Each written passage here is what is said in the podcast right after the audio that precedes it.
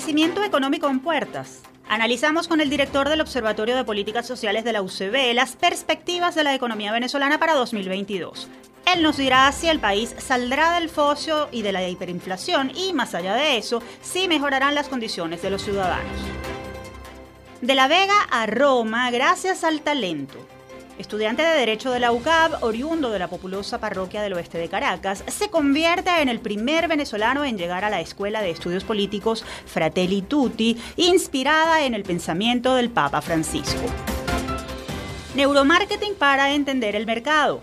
Estudio del comportamiento de los consumidores a partir de los impulsos cerebrales viene ganando adeptos entre empresas y organizaciones para desarrollar estrategias de mercadeo que mejoren la penetración de marcas y productos. En Venezuela, universidades están ofreciendo formación en el área. Un experto nos cuenta detalles. Voluntariado universitario. Dar para aprender y recibir. A propósito del Día Internacional del Voluntario, conversamos con la directora de Extensión Social de la UCAB sobre el impacto del trabajo de quienes ponen su conocimiento, tiempo y talento al servicio de las comunidades. Esta es la agenda de temas que pondremos sobre la mesa para la próxima hora. Les invitamos a quedarse con nosotros en Universate, las voces de la Universidad Venezolana.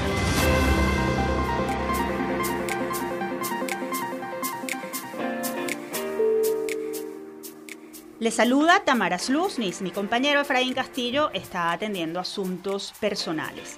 Así les doy la bienvenida a nuestro programa Universate, transmitido a nivel nacional por Unión Radio. Este espacio es producido por Unión Radio Cultural y la Dirección General de Comunicación, Mercadeo y Promoción de la Universidad Católica Andrés Bello. En la jefatura de producción están Inmaculada Sebastiano y Carlos Javier Virgües. En la producción José Ali Linares y Miguel Ángel Villamizar. Y en la dirección técnica están Fernando Camacho, Giancarlos Caraballo y Ricardi Carrero. Estimados oyentes, gracias por acompañarnos en este nuevo episodio de Universate. Ya superamos la barrera de los 100 programas y realmente estamos muy contentos por la oportunidad de ser ventana y plataforma de las inquietudes y logros de los universitarios del país. Se trata de una oportunidad que agradecemos porque, como lo hemos dicho y siempre insistimos, este programa que nació y se produce desde la UCAB es un espacio plural y de encuentro para toda la comunidad académica nacional, incluyendo sus análisis sobre la situación del país. Seguro que muchos de ustedes han escuchado por ahí que Venezuela se arregló. Una frase que tiene que ver con lo económico. Ahora, ¿qué hay de cierto en esto? Pues se lo vamos a preguntar al invitado que recibiremos en nuestra próxima sección. Estén muy atentos. Lupa Universate. Según revela un artículo publicado recientemente por el portal informativo Efecto Cocuyo, cuando se escuchan las perspectivas económicas de Venezuela para el venidero 2022, suenan signos positivos, como menos inflación y la entrega de más créditos bancarios. Los especialistas coinciden en que puede ser un año de crecimiento económico, aunque todavía el país está muy lejos de superar por completo la crisis que empezó en 2014. Los economistas Gabriel Velázquez y Alejandro Castro Sánchez de la firma Econométrica prevén una leve recuperación de la producción nacional en sectores como el farmacéutico y el de alimentos y por supuesto un mayor bombeo de la producción petrolera en manos del Estado.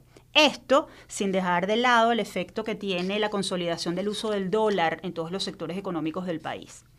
A partir de estas proyecciones, es posible pensar en que Venezuela se arregló, como dicen muchos usuarios eh, de la red social Twitter, por ejemplo.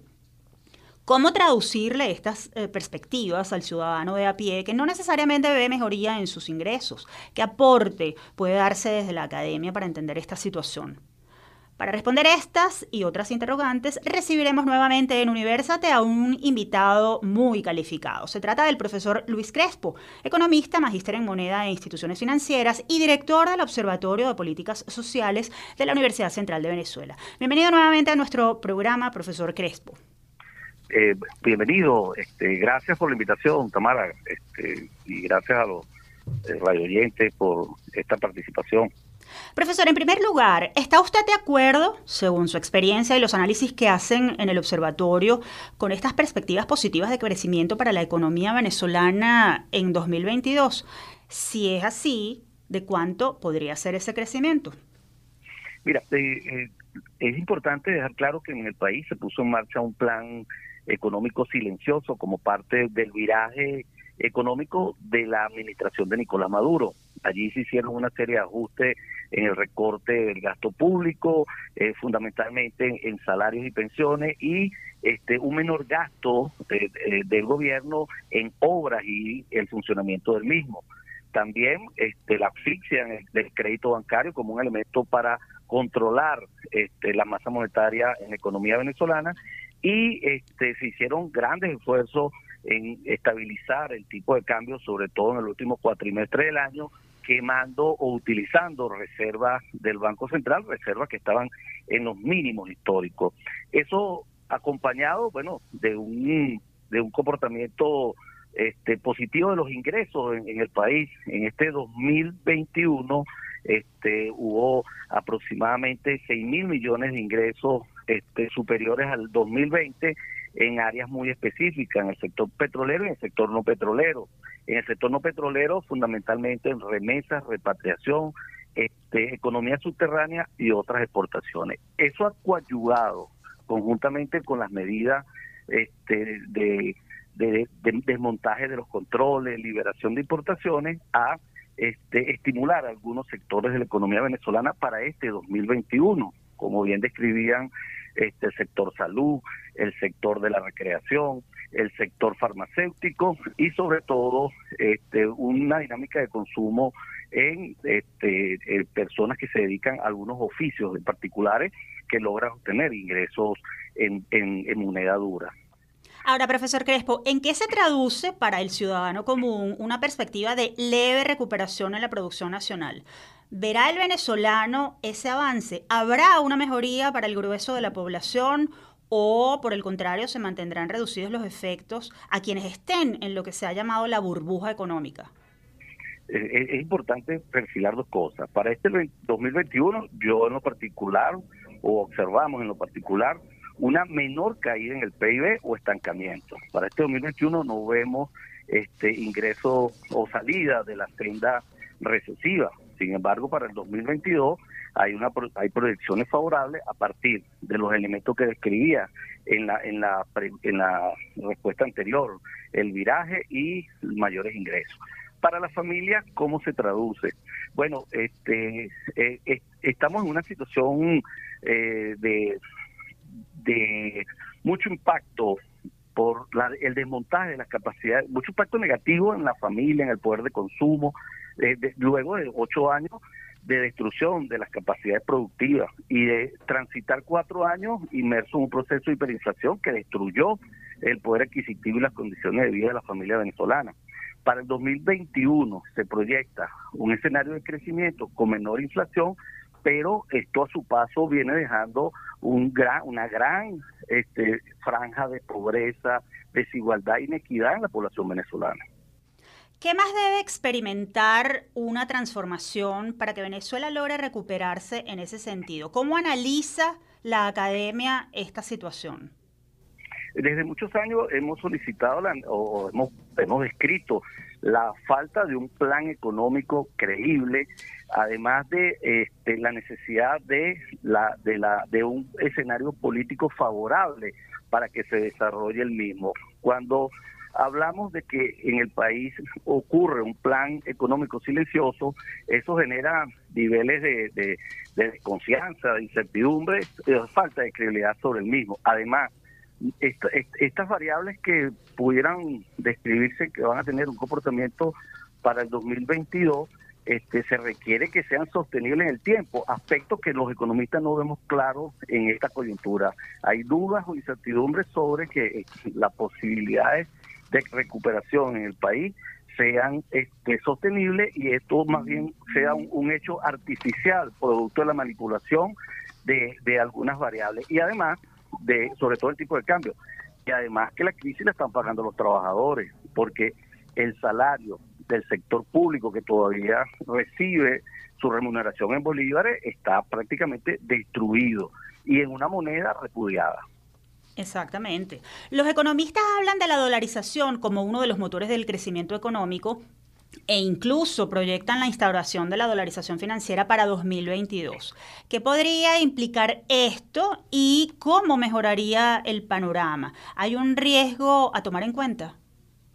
La, dolarización este, fue un fenómeno que irrumpió la economía venezolana este, como respuesta al desastre económico de la administración de, Nicolás Maduro, la agresividad del fenómeno de la hiperinflación que destruyó el Bolívar, la, la, caída de la producción interna, toda una serie de factores que eh, coadyuvaron a que apareciera este ese fenómeno motivado, que, motivado por los sectores que deseaban seguir operando en la economía venezolana. Llamo empresas y llamo familias que decidieron mantenerse operando acá.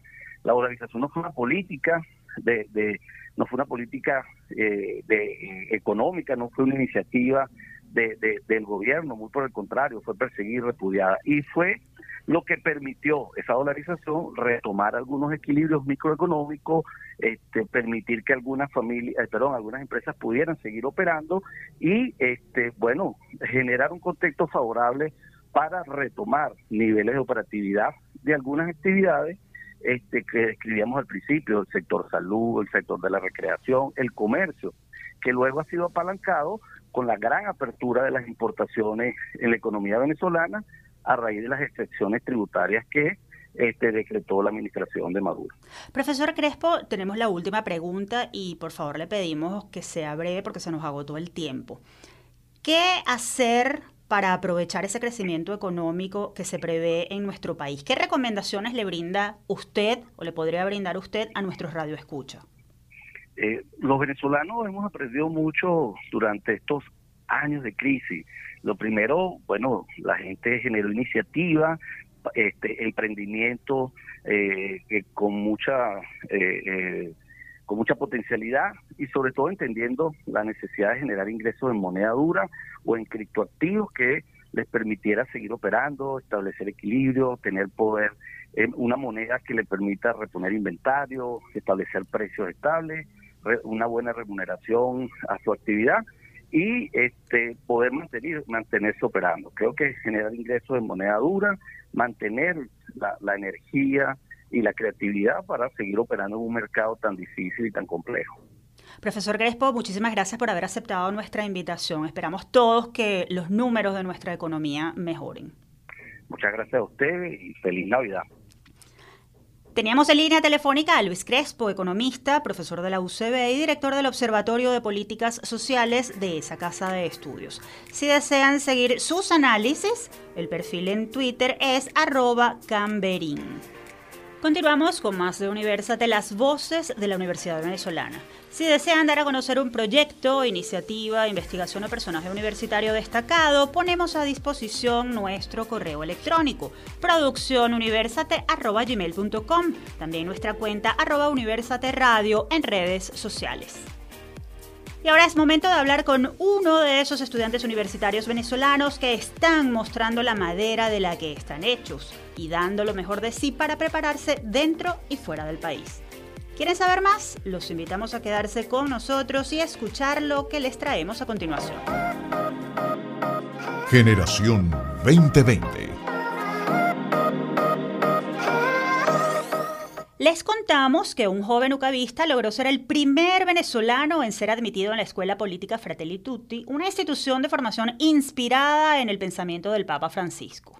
Se trata de Eduardo Rodríguez. Él es estudiante de décimo semestre en la Escuela de Derecho de la Universidad Católica Andrés Bello en Caracas y además forma parte de la ONG Caracas Mi Convive. Rodríguez, oriundo de la populosa parroquia La Vega y becario de la universidad, fue uno de los 50 elegidos entre 350, luego de aplicar a través de un ensayo y un video introductorio de 60 segundos. Es importante aclarar que esta escuela se promociona como un acontecimiento pedagógico global que busca forjar una comunidad global de jóvenes procedentes de distintas regiones y culturas, unidos en su vocación de transformar el mundo y la vida de las personas a través de la política. Y precisamente para darnos más detalles sobre este importante logro, nos acompaña el protagonista de esta historia, Bienvenido a nuestro programa, Eduardo. Muchas felicidades por, esta, por este alcance. Muchísimas gracias, Tamara. agradecido por la oportunidad. Eduardo, explícanos brevemente a nosotros y a nuestra audiencia ¿Qué es la escuela Fratelli Tutti y qué tipo de estudios se ofrecen en esa institución? Entendemos que está inspirada en el pensamiento del Papa Francisco, pero depende del, Vaticano, por ejemplo. Sí, la, relación de, la escuela es directa con el Vaticano, sin embargo existe eh, un director independiente que se llama Fernando del Corral, y bueno, básicamente lo que busca la escuela es construir una red global de jóvenes activistas que en esta primera, en esta primera corte ha tenido 50 jóvenes como yo de 36 países y lo que busca es transformar los paradigmas con lo que se hace política en el mundo. Una política que, bueno, que entendiendo la diversidad cultural que hay dentro del grupo, eh, una diversidad que, bueno, que te puede decir que tal vez para, para los países de, Oriente algo como la democracia no esté tan claro, pero sí el hecho de que, de que la política debe hacerse con el, con, con el ser humano en el centro y que para liderarse necesita tener un corazón sano. Fue algo que, nos dijo el Papa Francisco en la primera clase que nos dio. Puntualmente, ¿por qué te postulaste para ingresar en esta escuela? ¿Cuáles son tus expectativas y qué quieres transformar? Además, ¿cómo lo quieres transformar? Bueno, yo creo que, fue, fue la misma razón que me llevó a estudiar en LUCAP, fue la misma razón que, me llevó también a ser becario del Instituto de Paz de Estados Unidos el año pasado que es la, la, la, creencia que yo siempre he tenido, que es que los tiempos que le tocó vivir a nuestra generación son una responsabilidad. Es algo que repito mucho, que siempre digo, porque creo que, que esa responsabilidad pasa también por la formación, pasa por formarse bien, porque quizás el, el papel que tenemos hoy los jóvenes es un papel de resistencia, es un papel de luchar, es un papel de aguantar, pero el día de mañana vamos a tener un papel distinto, que es el papel de reconstruir, ¿no? De, levantar a nuestro país. Y cuando ese momento llegue tenemos que estar preparados. Yo creo que, que para mucha gente los jóvenes son la esperanza de un país mejor, pero para representar esa esperanza de, la mejor manera tenemos que estar preparados, tenemos que estar muy bien formados. Y eso es lo que, lo que me lleva a, a ser un ucavista, me lleva a, a aprovechar cada espacio de formación que se me presenta. ¿Cuánto tiempo dura la preparación en la Escuela Fratelli Tutti y en qué consiste? qué herramientas vas a obtener y en qué te vas a, capacitar para ayudar a otras personas. El programa de formación dura un año. apenas ha comenzado. Eh, termina en noviembre del año que viene. Y, bueno, básicamente la Escuela Fratelli es un proyecto bastante joven, es un proyecto que, apenas comienza. Algo que, nos dicen nuestros facilitadores es que no, el concepto no está claro al 100%. No, es algo que iremos construyendo a medida que vayamos avanzando, es algo que además podemos responder con mucha claridad cuando terminemos de, estar allí. Pero lo que hemos visto en estas primeras sesiones de formación es una, son sesiones de interioridad, son sesiones de, confianza, de liderazgo, porque para nosotros es muy importante que, que los líderes entiendan aprendan a sentir y a compartir sus propios sentimientos. No, a veces vemos los líderes políticos como, como, como algo muy, muy lejano, algo que no siente, algo que, no empatiza, y eso es lo que queremos realmente cambiar. ¿A dónde llegaremos con, este camino? Eh, parte de lo que nos decía uno, uno de los facilitadores es que las ideas no son otra cosa que la combinación de muchos elementos que nunca antes se habían combinado. Y lo, yo lo que me llevo en estas primeras sesiones de formación es que eh, quizás la combinación de 50 jóvenes activistas como los compañeros que tengo hoy en día y de las realidades de 36 países, yo estoy completamente convencido de que esa combinación va a ser, va a nacer una nueva forma de hacer política. Eduardo, eres oriundo de La Vega, que es un sector caraqueño con muchas carencias en términos de servicios públicos y que ha sufrido además los embates de la violencia, sobre todo recientemente. Pero además tienes años trabajando en la ONG Caracas Mi Convive y, en los comedores que, en los comedores alimenta la, la solidaridad. ¿Qué significado crees que tiene el hecho de que un muchacho como tú, con ese bagaje, llegue a una academia como la Escuela Fratelli Tutti? Bueno, yo, yo lo conecto y lo relaciono con, con lo que sucedió precisamente que tú comentabas a principios de años. Eh, la Vega fue azotada totalmente por la violencia por todo el tema de las bandas, de, las megabandas que, que querían tomar más territorio, que venían de la Cota 905. Eh, fueron meses, creo que entre cuatro y cinco meses de enfrentamientos diarios, a toda hora. No, a mi casa entraron, entraron balas, llegaron a entrar balas de, esos enfrentamientos. Mucha gente murió, gente que, que, que, que, mayormente era gente inocente, que estaba en medio del enfrentamiento por balas perdidas, etcétera. Y, y bueno, en medio de todo eso, yo creo que, que, que también hay, hay, algo muy significativo que yo siempre destaco, que es que este mismo año un joven que es de San Miguel, de un sector que, que también fue afectado por la violencia, fue que Idomar Vallenilla, que ganó una medalla de plata en los Juegos Olímpicos de Tokio, por ejemplo. No, eh, pudo, o sea, yo también, yo también siendo de La Vega pude, pude lograr esto. Y yo creo que el mensaje, el mensaje es que podemos ser mucho más, que no somos solamente violencia y que tampoco somos lo que, lo que dicen que somos, sino lo que decidimos ser. No importa dónde, dónde hayamos nacido, dónde hayamos crecido, para mí eso nunca ha sido una limitación. Y es el mensaje que también quiero darle a, a todos los jóvenes, no solamente de La Vega, sino de cualquier otro sector popular. Finalmente, Eduardo, ¿esperas volver a Venezuela para aplicar lo que, lo que estás aprendiendo, lo que vas a haber aprendido? Sí, de hecho, de hecho ya yo estoy en Venezuela. Eh, estuve, estuve una semana y media en Roma.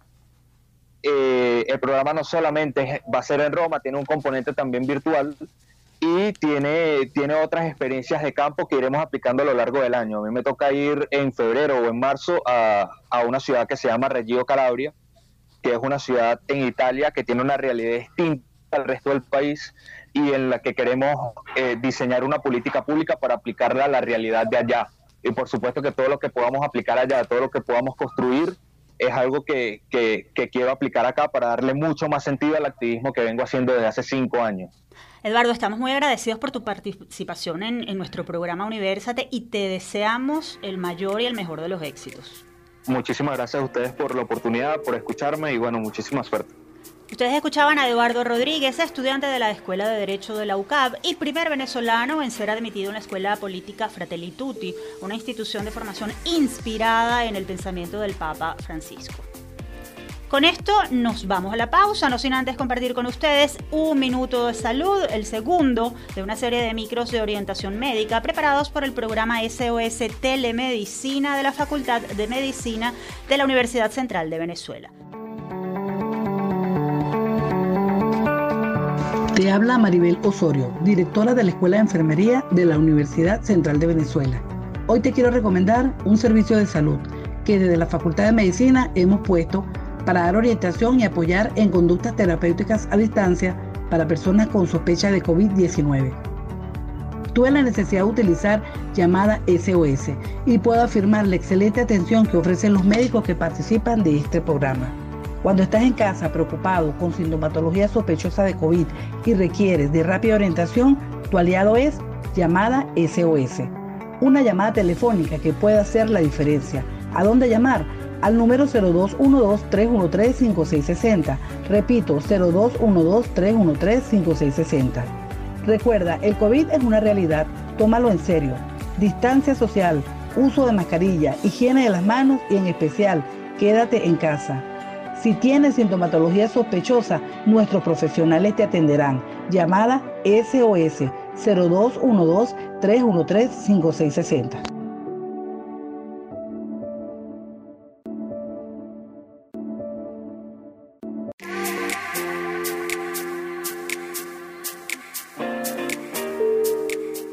Amigos oyentes, continuamos con Universate, las voces de la Universidad Venezolana.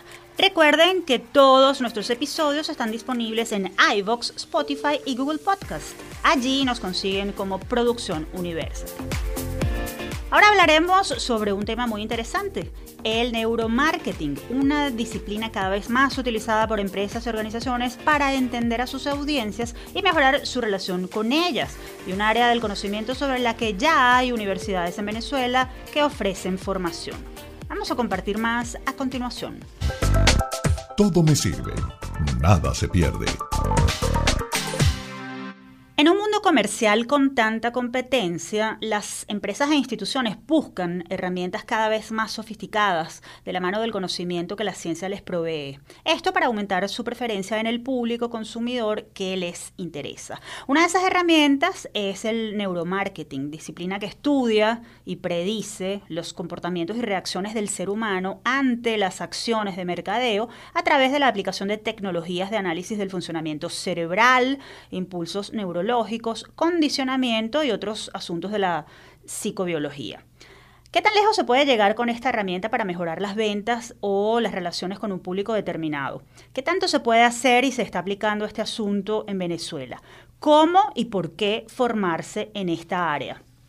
Pues para darnos respuestas a estas y otras interrogantes, tenemos con nosotros al profesor Rubén Carvajal. Él es licenciado en química, magíster en ciencias fisiológicas, doctor en educación, profesor de la UCAB y coordinador del diplomado de neuromarketing del Centro Internacional de Actualización Profesional, CIAP UCAB.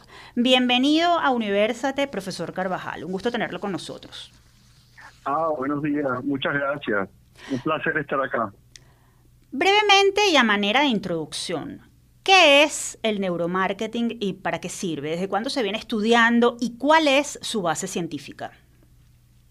El neuromarketing es una nueva disciplina que surge de la fusión entre la neurociencia y el mercadeo. Surge en el año 2000 con una patente que hacen de dos profesores de la Universidad de Harvard Gerald Salzman y el profesor Koslin, en la cual patentan la neuroimagen como un eh, eh, procedimiento o metodología para entender las preferencias de los consumidores al analizar las respuestas eh, cerebrales. Y luego en el año 2004 hay otro hito muy importante de un investigador, un grupo de investigadores, Montague y colaboradores, McClure, que investigan las preferencias de los consumidores de, dos refrescos muy, muy populares, Pepsi Cola y Coca-Cola, cómo son las respuestas neuronales al ver las marcas. En, principio eran muy similares, pero luego cuando a las personas le hacían eh, una cata, digamos, diciéndole que estaban probando Coca-Cola, eh, se activaban regiones cerebrales relacionadas, por ejemplo, con la memoria, eh, que hacían ver que en el caso de Coca-Cola esas respuestas eran mucho más marcadas que en el caso de Pepsi y a partir de allí definitivamente empezó toda esta saga de nuevas empresas que hacen servicio de neuromarketing, investigación académica, de manera que el neuromarketing se posicionó como una metodología para tratar de entender mejor el comportamiento del consumidor, como usted muy bien dijo al inicio. Ahora, yéndonos a lo concreto, ¿cómo puede aplicarse el neuromarketing en una empresa para llegar efectivamente a los clientes y, muy importante, mejorar las ventas? Bueno, eh, hay varias formas. Eh, una de ellas, por ejemplo, es que la, el personal dedicado, los profesionales que están en el área de mercadeo y ventas, entiendan un, un poco de qué va esto. Eh, esa es un poco la razón de ser del diplomado del CHIAP en la cual ya vamos para la tercera edición. Eso es una opción. Darle todos los conocimientos sobre cómo responde el cerebro humano ante los estímulos, en este caso de mercado o de venta. Y lo otro sería que estas empresas, que ya en Venezuela hay algunas que lo están haciendo y a nivel mundial hay muchísimas que lo están haciendo, contratan los servicios de una empresa especializada por ejemplo, que tenga disponga los equipos como electroencefalografía, eh, eh, medidores de respuesta eh, electrodérmica o, por ejemplo, seguidores de los movimientos de los ojos o distintas respuestas fisiológicas que muestran lo que realmente la persona está sintiendo cuando se enfrenta, por ejemplo, a un producto, a una marca, cuando entra en el supermercado una tienda de ropa o llámele usted el tipo de, producto o servicio que, quiera. Entonces, esas son las dos vías fundamentales para hacerlo. Ahora, profesor, más allá de lo que pueden lograr las empresas, ¿cómo pueden hacer las eh, personas para sacar provecho al neuromarketing en sus interacciones cotidianas en estos tiempos de redes sociales, marketing digital y construcción de marcas personales? Muy bien, yo desde el año 2014 estoy impartiendo en la Universidad Católica eh, una asignatura para estudiantes de pregrado y también para estudiantes de posgrado, en el posgrado de eh, comunicación social, justamente dedicada a esto. Y allí yo les doy las herramientas para que ellos eh, aborden esto que usted está diciendo. su pregunta anterior también se relacionaba con qué utilidad práctica pueden sacar las empresas de esto digamos, hay, hay, hay varios factores importantísimos eh, que son, digamos, medibles a través de este tipo de respuesta fisiológica. Digamos que usted le hace una, una pregunta a un cliente sobre su programa o sobre algún producto que, que se promociona, se vende en su programa este, tú comprarías el producto que acabo de ofrecer, un nuevo lanzamiento, y posiblemente la gente le diga que sí, no porque la gente esté mintiendo, como a veces se suele decir, que la gente miente, no, no es que la gente miente, es que a veces no sabe verbalizar lo que realmente siente, porque es difícil poner en palabras lo que el cuerpo siente. Entonces, precisamente ahí es donde viene el neuromarketing, estas herramientas para dar apoyo a lo que es la investigación de mercado eh, tradicional. Porque normalmente, ¿qué es lo que quieren los mercadólogos? Tratar de entender la mente del consumidor, qué quiere, qué prefiere, qué le gusta, si compraría o no compraría mi producto. Esa es la razón de ser de las encuestas, de los grupos focales y de todas estas investigaciones de mercado. Lo que hace el neuromarketing es dar ahora un, nuevo grupo de herramientas, que son herramientas de medición eh, fisiológica, que entonces van a compaginar lo que la gente declara con lo que la gente realmente está sintiendo. A veces se producen congruencias, es decir, lo que la gente declara coincide con lo que su cuerpo está sintiendo, o su cerebro está sintiendo. Hay formas de medir, por ejemplo, en las regiones prefrontales de los dos hemisferios, cuando hay una, un acercamiento o un rechazo hacia un estímulo, en este caso puede ser un estímulo de mercado, de manera que eh, sí, efectivamente, se, se, se pueden utilizar estas herramientas para intentar, como decía usted al inicio de la presentación, intentar predecir, porque una de las cosas que todavía de las que adolece el, el es esa capacidad predictiva, que por lo general tienen todas las ciencias. Una de las cosas que caracteriza la ciencia, y discúlpenme que me extiendo un poquito y ya y le concluyo, es que justamente tiene esa capacidad predictiva. Los astrónomos pueden predecir cuándo va a llegar el cometa Halley con de horas y segundos. La, el mercadeo no tiene esa capacidad predictiva. La neurociencia con todas estas herramientas viene a dar algunos elementos que pueden posibilitar esa, esa capacidad de predicción con un poco mayor de precisión. Ahora, profesor, en todas las disciplinas que estudian o buscan incidir sobre el comportamiento a favor de una u otra cosa, siempre es necesario hablar de las consideraciones éticas. ¿Cómo entra la ética en toda esta aproximación a las personas? ¿Cómo evitar cruzar la frontera de la persuasión a la manipulación? Exacto, esa es una pregunta muy, muy importante y clave. Y la gente que hace investigación académica seria en neuromarketing tiene esto muy, muy en claro. De hecho, hay unos códigos de ética, existen todos unos procedimientos de, una nueva rama que se ha dado en llamar la neuroética, justamente para asegurarse primero que eh, niños o, eh, personas por debajo de un cierto de una cierta edad no sean sometidos a este tipo de pruebas, por ejemplo. Eh, lo otro es que no se hagan este tipo de estudios con productos que se sepa que producen un daño a la salud. Por ejemplo, en mis clases yo jamás le hablo a ellos de estudios de que tengan que ver con, por ejemplo, el tabaco, el cigarrillo o ese tipo de cosas. De manera que o eh, alimentos que, eh, eh, digamos, puedan incidir negativamente en, digamos, en una, en una vida saludable.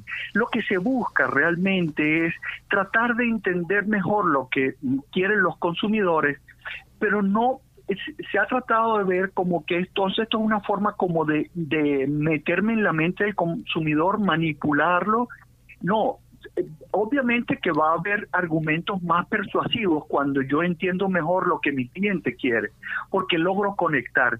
Pero aquí hay, hay, hay una cuestión de valores fundamentales que yo personalmente en todos los cursos que doy en la universidad y en el CIAP siempre insisto. Así como Aristóteles lo decía hace ya eh, más de dos mil años, eh, que el arte de la retórica se fundamentaba en tres pilares, el logos, el hitos y el patos. Es decir, mi discurso, mi retórica, para ser persuasiva, tiene que estar fundamentada en estos tres pilares. Y ya lo decía Aristóteles, que no sabía nada de neuroimagen. Lo que ha hecho la neurociencia es corroborar que efectivamente cuando el transmisor del discurso, llámese un comunicador social, llámese un político, llámese un maestro o llámese un mercadólogo o un vendedor, en todos ellos la comunicación es fundamental y siempre tiene que estar soportado estos tres pilares. Y lo que ha comprobado la neurociencia es que cuando hay empatía, cuando mi mensaje llega a lo que sería, digamos, la emocionalidad, el, datos, cuando hay unos criterios racionales lógicos que mi cerebro entiende y les parece congruente, es decir, cuando yo llego a logos, pero además cuando, cuando yo hablo con autenticidad, es decir, cuando yo no intento utilizar estos argumentos de sí, el cerebro y tal y cual, no sé qué, o mostrar unas imágenes allí del cerebro como para que impresionar, no, cuando yo realmente demuestro que yo sé del cerebro y que yo hablo con propiedad, con autenticidad, pero sobre todo con el ánimo de asesorarte a ti como cliente y no de sencillamente manipularte ahora que sé estos nuevos recursos de la neurociencia, sino más bien te doy elementos para que tú como consumidor estés mejor preparado para decidir. En ese momento estoy haciendo uso del hitos, la tercera pata de, de Aristóteles, que es lo que creo yo que debería ser el centro, el eje fundamental de cualquier mensaje de comunicación. Profesor Carvajal, muchísimas gracias por su tiempo y por habernos ilustrado sobre este importante tema que está relacionado con el neuromarketing. Le deseamos hecho éxito en su curso. Gracias, muy amable. Conversábamos con Rubén Carvajal, profesor asociado de la UCAB y coordinador del diplomado en neuromarketing que ofrece el CIAP UCAB. Si desean más información sobre este curso, pueden visitar la página ciap.com.be. Y antes de seguir con nuestro programa de hoy, queremos hacer un inciso y saludar a los profesores universitarios venezolanos quienes el pasado 5 de diciembre conmemoraron su día. Sabemos no solo del esfuerzo que hacen por llevar conocimiento a las nuevas generaciones, sino también de las dificultades que atraviesan por la situación económica que padecen. Y después de este inciso vamos a cambiar de tema. Es momento de estimular la curiosidad y la memoria. El pasado 5 de diciembre se celebró el Día Internacional del Voluntario. ¿Se han preguntado por qué se escogió esta fecha y qué se busca con ella? Esto se los responderemos de inmediato. La trivia. El Día Internacional del Voluntario fue proclamado por la Asamblea General de la ONU en diciembre de 1985 con el fin de resaltar la importancia de la labor que realizan los millones de personas que deciden de forma desinteresada aportar un granito de arena para que podamos vivir en un mundo mejor. Este día busca visibilizar los logros que se consiguen en las comunidades gracias al voluntariado y llamar la atención sobre la necesidad de fomentar con políticas claras vías para que los interesados puedan desarrollarse en esta área y puedan cooperar a través de redes eficaces de trabajo. En el caso de las universidades venezolanas, el voluntariado juega un papel muy importante porque los profesores y estudiantes voluntarios son pieza clave en una de las misiones de las instituciones de educación superior la extensión social, que no es más que la incidencia positiva de la academia en las comunidades a través de la aplicación del conocimiento. Precisamente por eso, y a propósito del Día del Voluntario, vamos a conversar con la directora de Extensión Social de la UCAB, la psicóloga Adle Hernández. Ella nos contará detalles de la experiencia del voluntariado en esa universidad que se destaca por su trabajo de acompañamiento a comunidades aledañas e integra a docentes y alumnos en estas labores. Bienvenida nuevamente a Universate, profesora Hernández. Muchas gracias, Tamara. Un gusto estar con ustedes. Profesora, ¿por qué hay que celebrar a los voluntarios con un día? ¿Qué importancia tiene el voluntariado en tiempos como los que vivimos como sociedad y como país? Mira, el, voluntariado hay que celebrarlo y no solamente celebrarlo, sino celebrarlo con ánimo. la importancia del voluntariado es inmensa. Eso es algo que el día de hoy hasta Naciones Unidas reconoce eh, y considera inclusive el voluntariado como un valor eh, con el que cuenta la humanidad, incluso para alcanzar la Agenda 2030. O sea, los, los voluntarios se consideran el, eh, actores claves, fundamentales, definitivos, pues, para impulsar el logro de los objetivos de desarrollo sostenible, por ejemplo. O sea, más allá de lo que yo pueda decirte desde lo que significan para los sus voluntarios, es algo que, mundialmente está reconocido, el valor que aporta y, la contribución que hacen los voluntarios no solamente a nuestra universidad, sino al país y, bueno, a la sociedad en general, ¿no?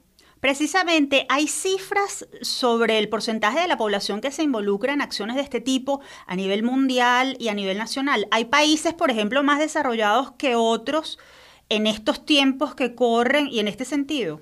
Mira, sí, claro, hay países que pueden tener plataformas mucho más eh, desarrolladas, mucho más... Eh, adaptadas a, recibir al trabajo voluntario. El trabajo voluntario es algo que eh, es complejo en el sentido que tú tienes que organizar la plataforma para que el voluntariado se dé. ¿sí? Eh, en nuestro país hay importantes iniciativas del voluntariado eh, que contribuyen pues desde diversas desde diversos ámbitos porque está el ámbito privado hay iniciativas de voluntariado importantes a nivel de universidad, por ejemplo, la nuestra tiene una tradición de voluntariado importante y aunque a lo mejor si te pones a sacar las cifras del porcentaje de estudiantes en la universidad que es voluntario, entonces tú dices, bueno, eh, podemos tener unas cifras que ronden a lo mejor entre el 10 y el 15%, porque esas son cifras que oscilan, que varían, pero sin embargo el trabajo que ellos hacen eh, se pondera y tiene alcances superiores a lo que eh, en, un porcentaje eh, puedas tú eh, calificar, ¿no? Entonces, sí, definitivamente hay diferencias en, en los países, hay, hay diferencias de plataformas, pero es algo que continuamente hay que estar fortaleciendo, hay que estar revisando porque el aporte de los voluntarios para, por ejemplo, el trabajo que nosotros hacemos en comunidad es fundamental. O sea, y va mucho más allá de, de, de, lo que en, en, en, una cifra puedas, puedas eh, medir, ¿no? Claro. tiene una, una cantidad de, de ventajas eh, cualitativas que son muy importantes y sobre todo cuando hablamos en el caso nuestro en particular como universidad de estudiantes que están en formación, o sea, de futuros profesionales que tú vas a dejar para el país. Ahora, hablamos de que los voluntarios prestan servicio, entregan, pero ¿cómo impacta en la vida de una persona el hecho de convertirse en voluntario y trabajar en esa área? ¿Qué crecimiento y qué herramientas gana un voluntario? Bueno, el, voluntario puede terminar desarrollando un perfil muy, muy complejo este, de mucho valor agregado como profesional, inclusive posteriormente.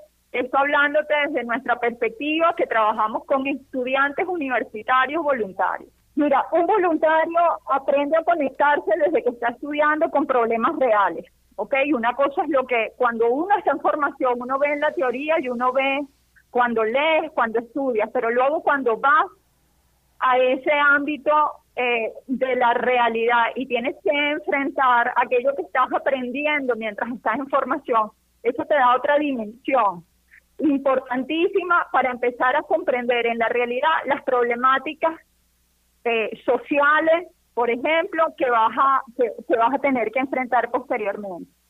Se da la capacidad de desarrollar una serie de, eh, sí, de herramientas de, de capacidad se vas a ir eh, poniendo en práctica porque tienes que aprender a trabajar en equipo, tienes que aprender a solucionar conflictos porque al ser humano siempre vamos a, tener conflictos cuando estamos trabajando en equipo, cuando estamos trabajando con otros, el conflicto siempre va a aparecer. Entonces, bueno, tienes que tienes que sobreponerte, tienes que desarrollar estrategias para para resolver esos conflictos tienes que desarrollar estrategias de, liderazgo, de comunicación, esa, esa capacidad de resolver problemas.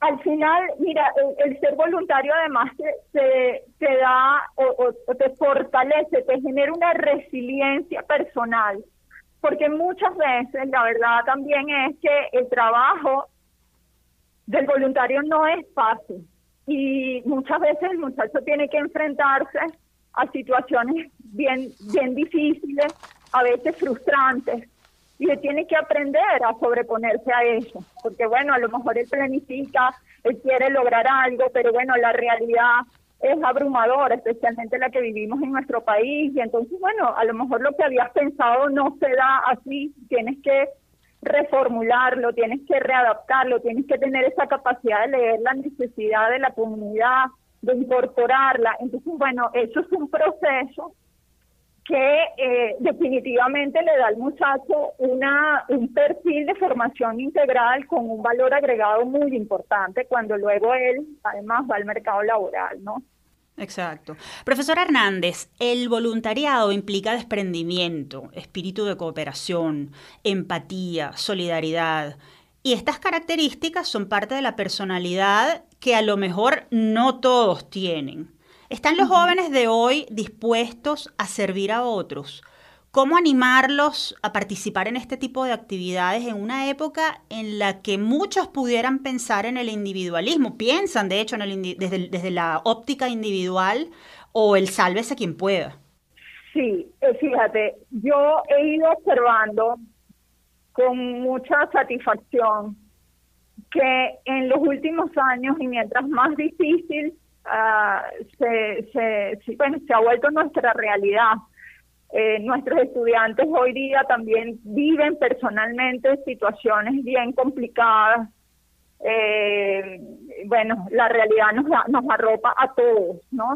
Y, y en medio de esa situación tan difícil que estamos viviendo, nuestros muchachos, nuestros jóvenes, siguen viniendo, eh, uno encuentra pues que, que ellos vienen con, con ese ánimo de aportar algo, ¿sí? De, de problematizarse y de cuestionarse, interpelarse por la realidad y decir, bueno, ¿yo qué puedo hacer? Y cuando uno ve a un muchachito tan joven que apenas está empezando a lo mejor la universidad, haciéndose esos cuestionamientos y diciéndose, bueno, yo quiero contribuir de alguna manera con esto.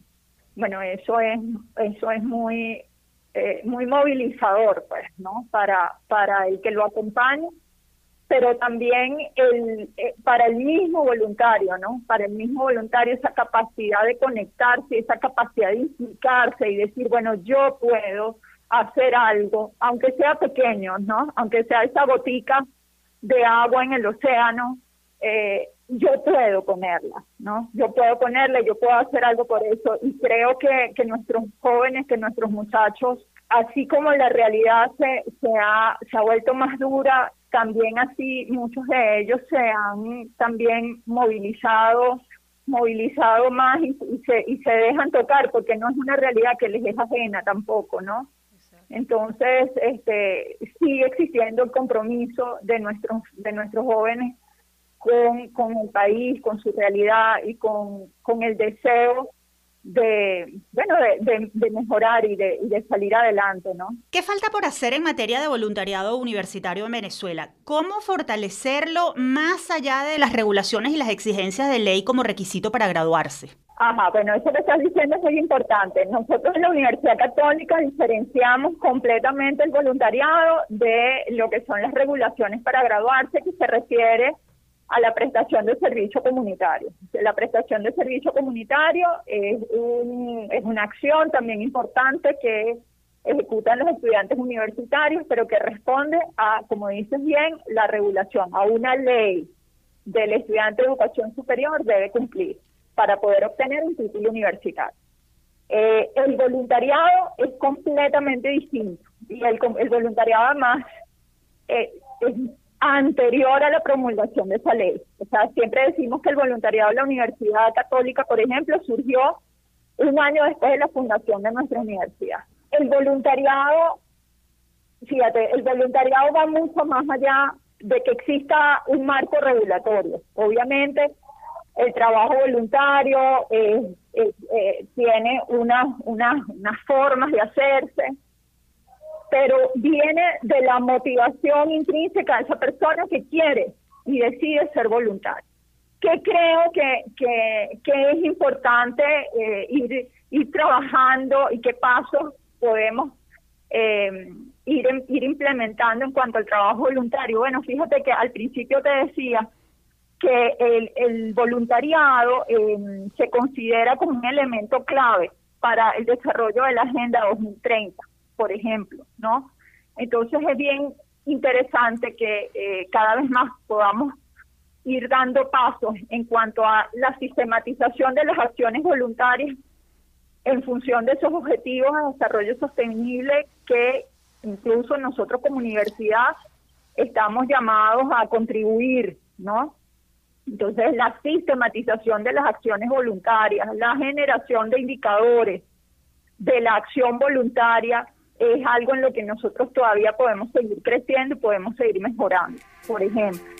Profesor Hernández, muchísimas gracias por haber atendido nuestra invitación. A través de usted le enviamos nuestras más sinceras felicitaciones a los cientos de voluntarios universitarios que trabajan y brindan apoyo a miles de comunidades y especialmente a los voluntarios de la UCAP que son realmente un ejemplo a seguir. Un trabajo invaluable es el que realizan. Muchísimas gracias. Muchísimas gracias a ustedes.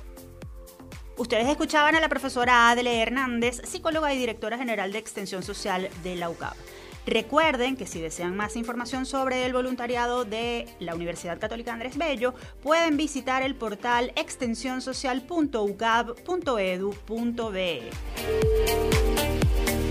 Ha llegado el final de esta edición de Universate. Antes de despedirnos, como siempre, vamos a compartir con ustedes nuestra acostumbrada frase de la semana. Tengan bien claros los objetivos que desean perseguir y desarrollen una metodología para realizar su trabajo.